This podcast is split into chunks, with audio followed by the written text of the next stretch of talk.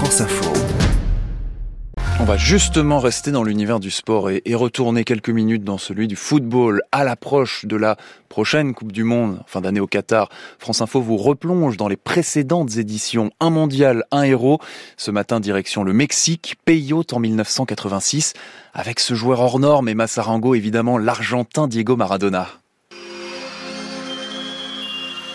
Quand il arrive au Mexique en ce mois de juin 1986, Diego Maradona est un génie, il en repartira en légende. Huit ans plus tôt, alors âgé de 17 ans, le jeune Diego n'avait pas été retenu pour le mondial qui avait vu son pays sacré. Et quatre ans plus tôt, sélectionné cette fois, il avait été éliminé prématurément. Mais cet été-là, le Pibe de Oro marche sur l'eau. Trois passes décisives en ouverture contre la Corée du Sud, un but contre l'Italie, tenante du titre, un centre parfait face à la Bulgarie.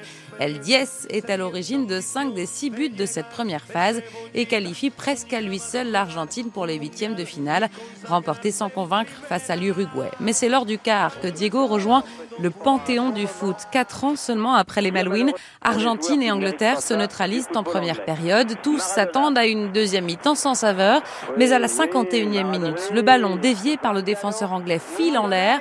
Le numéro 10 argentin déboule au duel face au gardien. Trop court de la tête, il tend le bras et ouvre le score d'une main. Il l'a mis de la main.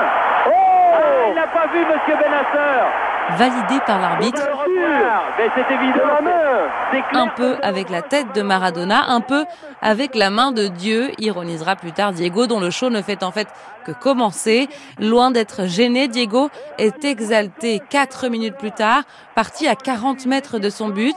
Le PIB de Oro élimine un, deux, trois Anglais, rejoint la surface, efface encore deux défenseurs, crochette le gardien, évite un tacle, marque.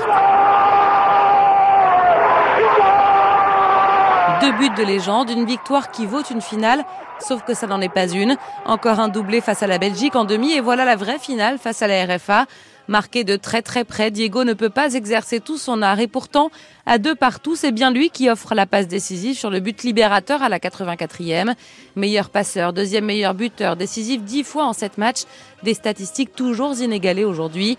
Diego est logiquement élu meilleur joueur du tournoi et quand il soulève la coupe ce 29 juin 1986, sans doute repense-t-il à ce petit garçon, ce Pibé, qui à l'âge de 12 ans confiait à la télévision argentine. J'ai deux rêves, jouer une Coupe du Monde et la gagner.